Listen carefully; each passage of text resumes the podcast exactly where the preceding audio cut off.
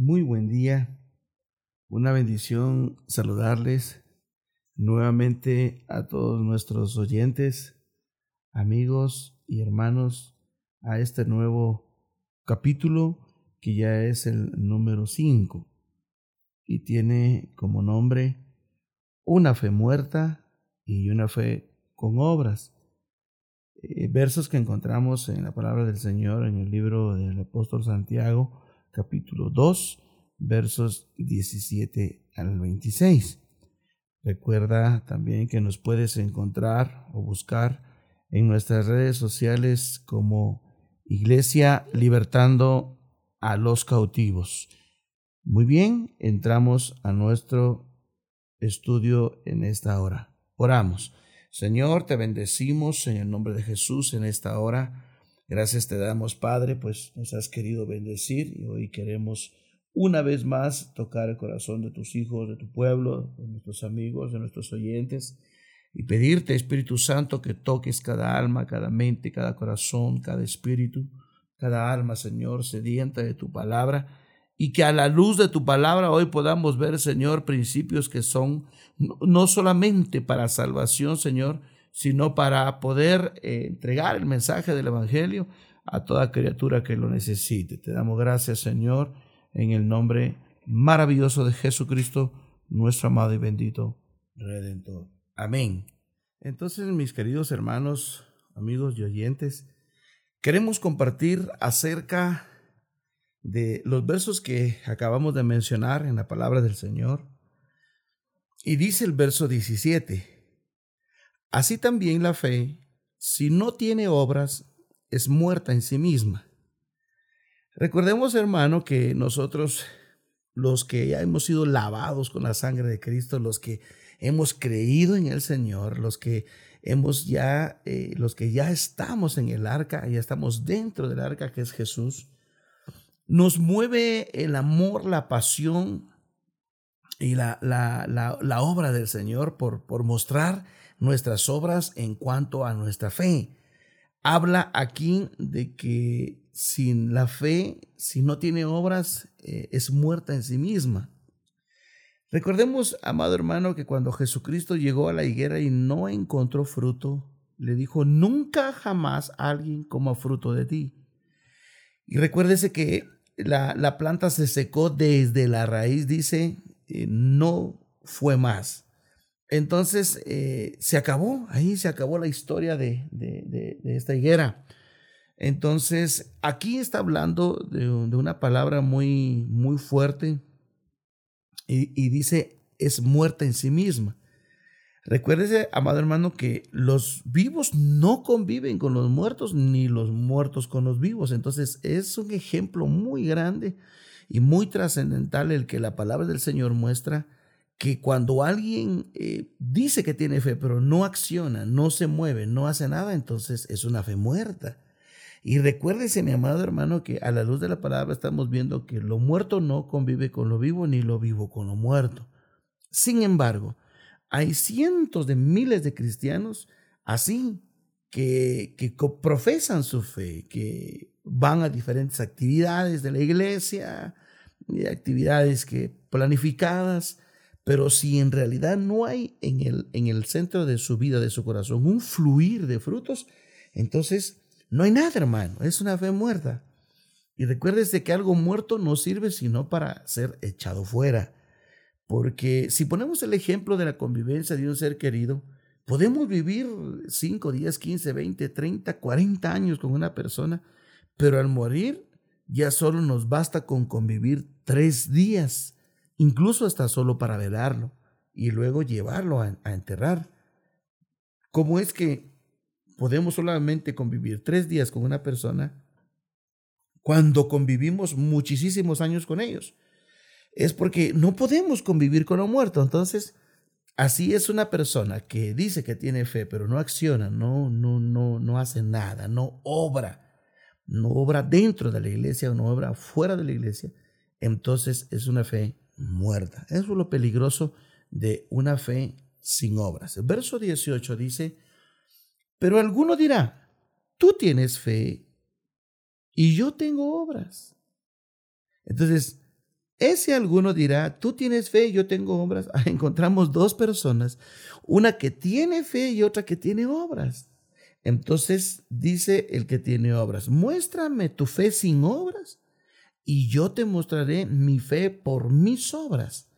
Entonces entran en un diálogo las dos personas y, y, habla el que tiene obras y le dice, muéstrame tu fe sin obras y yo te mostraré mi fe por obras. Vamos a encontrar, mi querido hermano, amigo y oyente, a muchos cristianos que están apasionados por servir, que, que, que le sirven al Señor, pero también vamos a encontrar otro remanente que no, que no, o sea, vamos a tener que decirle, haga esto, vamos a tener que decirle, mire, vaya allá, porque no le nace hacerlo, ¿verdad?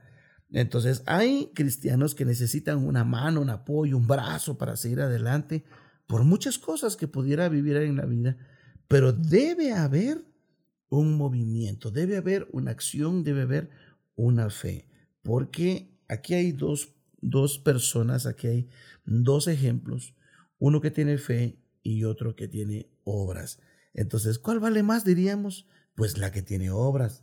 Ahora, ¿las obras salvan? No, las obras no salvan. El que salva es el Señor Jesucristo mediante recibirlo en el corazón y vivir una, una vida ah, en obediencia al Señor. Entonces, sabemos que también es bueno porque la palabra del Señor dice que sin obras, pues es una fe muerta y no queremos tener una fe muerta, sino una fe viva. Ahora, el verso 19, mi querido hermano, dice, ¿tú qué crees? Que Dios es uno. Bien haces. Y note la palabra del Señor, dice, también los demonios creen y tiemblan. Pues mi querido hermano, usted se da cuenta que no solamente los humanos tenemos fe, sino que también la palabra del Señor dice que también los demonios creen. O sea, es decir, que a veces pudiese ser que creen más los demonios que, que una misma persona que está cerca de Dios, que ha visto el poder de Dios, que ha visto sus milagros, que ha visto sus bendiciones, que le ha dado vida y le ha dado salud, le ha dado muchas cosas, pero pareciera ser que cuando escucha el nombre del Señor lo escucha como, como escuchar nuestros nombres o el nombre de cualquier persona. Pero note aquí, dice, ¿tú crees que Dios es uno? Bien haces. También los demonios creen. Mire, hermano, hay fe ahí y, tiemblan. Dice. Ahora, usted se preguntará, o sea, ¿los demonios creen? Sí, creen. Y por cuanto creen, tiemblan. Ahora, ¿por qué tiemblan? Porque ellos, a diferencia de nosotros, la fe en nosotros obra para bien. En cambio, la fe de ellos obra para mal. Ahora, ¿por qué si creen obra para mal? Porque ellos nunca se van a sujetar a Dios nunca van a ser obedientes a Dios. Entonces, no, hermano, qué, qué, qué tremendo es esto, porque habemos dos entes que, que tenemos fe, uno físico y uno espiritual. Uno que puede obrar para bien y el otro que aunque cree, no obra para bien. Ahora, dice, y tiemblan. ¿Por qué tiemblan? Porque ellos saben que el Hijo del Hombre apareció para deshacer las obras del infierno y enviar a las prisiones oscuras a todo demonio que él quisiera. Ahora, recuérdese la historia de, del endemoniado Gadareno, cuando le hablan los demonios y le dicen, no nos envíes al abismo. Y le dice, envíanos al lato de cerdos. Entonces ellos no querían ir al Hades porque por eso temblaban. Cuando ellos escuchan el nombre del Señor Jesucristo, tiemblan porque pues ellos creen que hay un Dios poderoso y que los puede enviar a las oscuridades eternas si así Él lo quiere. Una sola palabra basta, una sola palabra, una sola declaración, una sola orden del Señor Jesucristo y de los que hemos sido lavados con su sangre, podemos hacer. Entonces, note que es casi que increíble que también ellos crean, a diferencia de nosotros.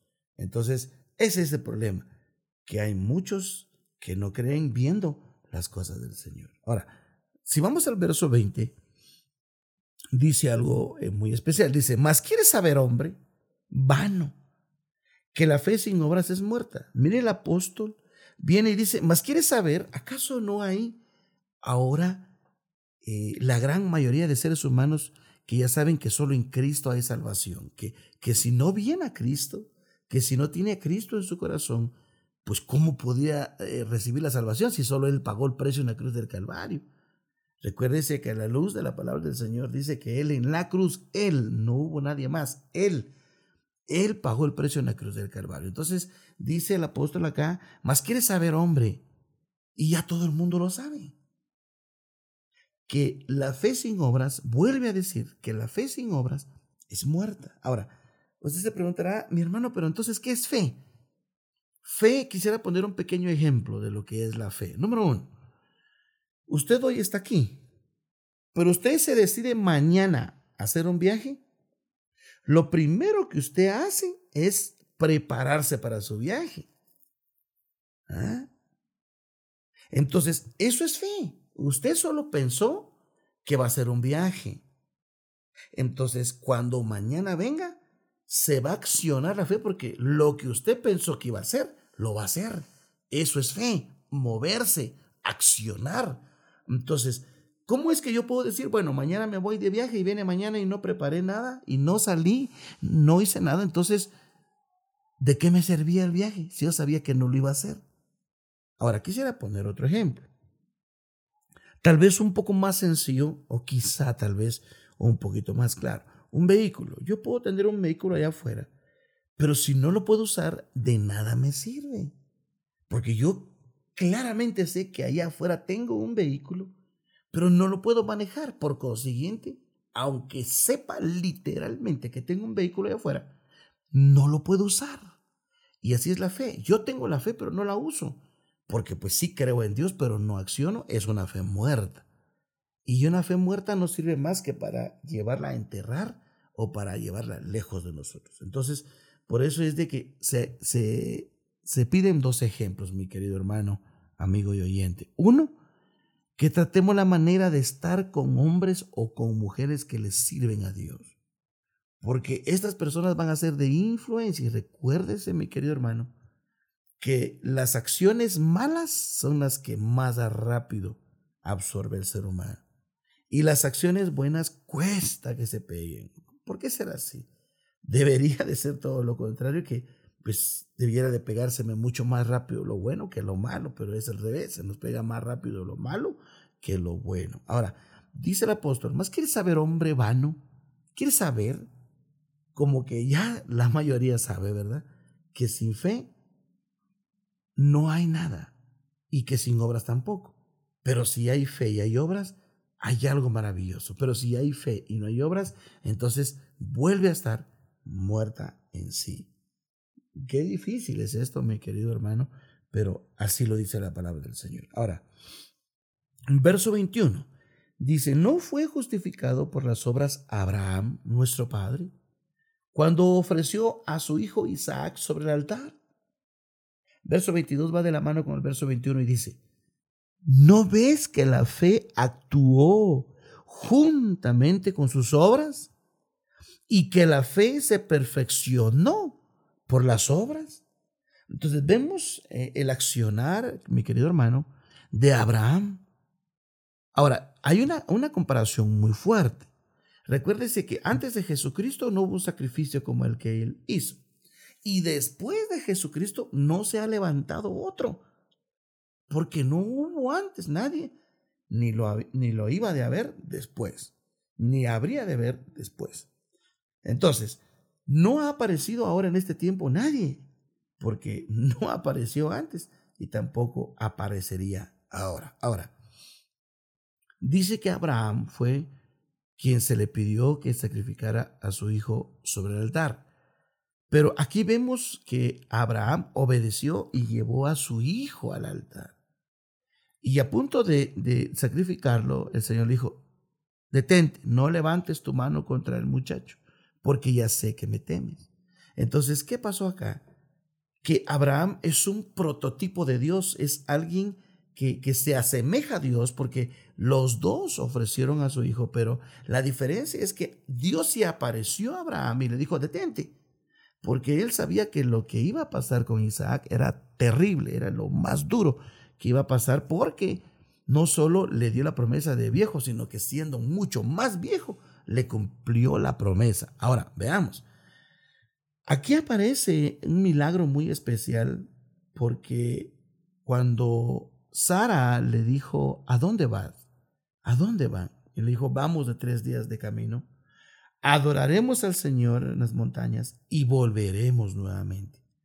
Pero note que Abraham iba a, a sacrificar a Isaac, es decir, no lo iba a traer. Sin embargo, le dijo a su esposa que habrían de ir y que habrían de adorar a Dios y que volverían otra vez. Entonces Abraham sabía que si lo mataba, inmediatamente Dios lo podía resucitar. Lo que Abraham no logró en ese, en ese ratito, saber, era de que Dios lo iba a detener. Dios mismo se dio cuenta que había creído y que estaba creyendo en él. Muchas veces nos vamos a dar cuenta que los hermanos no, no van a ver las obras que nosotros hacemos. No vamos, no las van a ver. Y recuérdese que cuando alguno de nosotros hace una buena obra, pues es raro que alguien se lo agradezca, hermano. Ah, mire, usted hizo esto, mire lo otro, pues es raro que lo agradezcamos. Pero si hacemos algo malo, no lo van a recordar siempre. Siempre no lo van a recordar, hermano.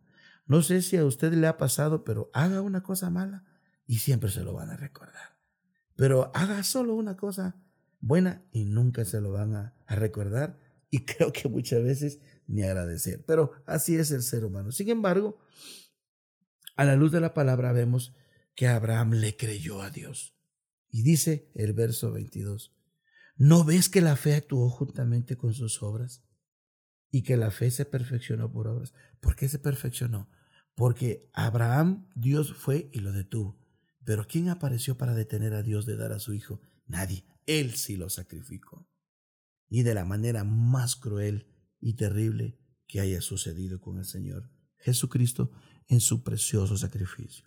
Por eso es de que el que lo rechaza, él rechaza su propia misericordia y abandona su salvación. Ahora, dice el verso 23, y se cumplió la escritura que dice, Abraham creyó a Dios y le fue contado por justicia y fue llamado amigo de Dios.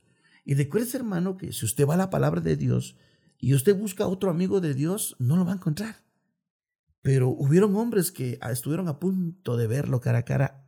Hablemos de Moisés, que le dijo, quiero verte cara a cara, quiero ver tu rostro. No lo vio. Destellos vio, pero no lo vio. Ah, un gran hombre. Pudo. En el caso del apóstol Pablo, que era Saulo, Dios se le apareció al mediodía en un sol radiante. Sin embargo, por lo fuerte que es, no lo pudo ver también. Pero estuvieron muy cerca de verlo. Sin embargo, alguien como Abraham, que fue llamado amigo de Dios, un grandes hombres del Señor, mi querido hermano, pero Abraham fue llamado amigo de Dios. Verso 24 para terminando, mis amados. Asimismo también Raab la ramera no fue justificada por obras cuando recibió a los mensajeros y los envió por otro camino. Aquí encontramos ahora a una mujer que no vivía bien, una mujer que andaba en desorden físico, una mujer que no tenía temor, o no desconocemos sus razones, mi querido hermano, pero la Biblia acá nos la muestra como una ramera pero ella fue justificada, hermano, por las obras, porque cuando vio a los mensajeros de Israel, en lugar de delatarlos, los envió por otro camino para que no murieran. Entonces, sin, sin que ella conociera el Dios de los israelitas, creyó en ese Dios porque los ayudó y no se lo habían presentado, sino que creyó en el Dios de los israelitas y los ayudó, hermano. Entonces, note que ella vivía en desorden, pero por haberse movido, por haber accionado, ella fue bendecida. Entonces, hermano, ¿qué, ¿qué, podemos hacer nosotros también? Accionar, hacer algo, movernos, porque eso va a hacer que nuestra fe sea justificada por obras. Y para terminar, mi querido hermano y amigo, dice el verso 26, porque como el cuerpo sin el espíritu, dice, está muerto así también la fe sin obras está muerta. Recuerdes, hermano, que aquí hay dos cosas, una que sí podemos hacer y otra que no. Cuando el cuerpo se queda sin, se queda, perdón, sin el espíritu, está muerto. Nada se puede hacer. Nada, nada. Porque ya no tiene espíritu y ya no tiene alma. Recuérdese que cuando se muere el espíritu vuelve a Dios que lo dio. El alma va al paraíso y se salvó, si no va al Hades, que es la prisión eterna, una llama de fuego, y, si, y el cuerpo va a la sepultura. Entonces, esa es la división del alma, del cuerpo y del espíritu. Por si mi amado hermano usted lo sabe, pues solo lo está recordando que el espíritu de vida vuelve al Padre que lo dio, el soplo de vida, el alma si se salvó va al paraíso, ¿verdad? Y si se perdió, si se salvó, va al paraíso, y si se perdió, va al Hades, que es la llama de fuego, el infierno, y el cuerpo va a ser sepultado. Ahora dice acá la parte final. Así también, la fe sin obras es muerta. Mi querido hermano, como le mencionaba anteriormente, hay cientos de miles de miles de cristianos que tienen una fe muerta. Porque si no se acciona en el Señor, si no se vive para Él, si no obramos, ah, está muerta porque no nos movemos. Y si alguien no se mueve en fe, aunque diga que tiene fe, la puede tener, sí, pero está muerta. O sea, cree en algo, pero no acciona. Entonces es una fe que cree en algo, pero no, no tiene vida, porque le tiene que dar vida haciéndolo y moviéndose en ello para que esto tenga vida. Pues mi querido hermano y amigo, hemos compartido una fe muerta, que es una fe muerta, y una fe con obras. Es decir, si yo tengo allá afuera un carro, pero lo puedo manejar, pues me va a ser útil, me voy a mover de un lugar a otro, pero esa va a ser una fe con obras, pero una fe muerta es no poderlo usar, porque aunque digo que tengo fe, no me muevo y no acciono, y principalmente en la iglesia, porque es ahí donde nosotros accionamos, hermano. Entonces, si, si vamos a la iglesia, debemos de accionar y movernos y servir al Señor. De eso se trata el estudio. Mi querido hermano, que que el Señor eh, continúe bendiciendo nuestras vidas. Les bendecimos en el nombre de Jesús y declaramos que cada día eh, vamos a ir aprendiendo más del Señor. Declaramos bendición sobre sus vidas y que estos pequeños temas nos ayuden a, a, vivir cada día para Dios, accionarnos, mover, hacer algo para su obra y avanzar y ganar al mayor número de almas para Cristo. Dios les bendiga y será hasta la próxima. Saludos.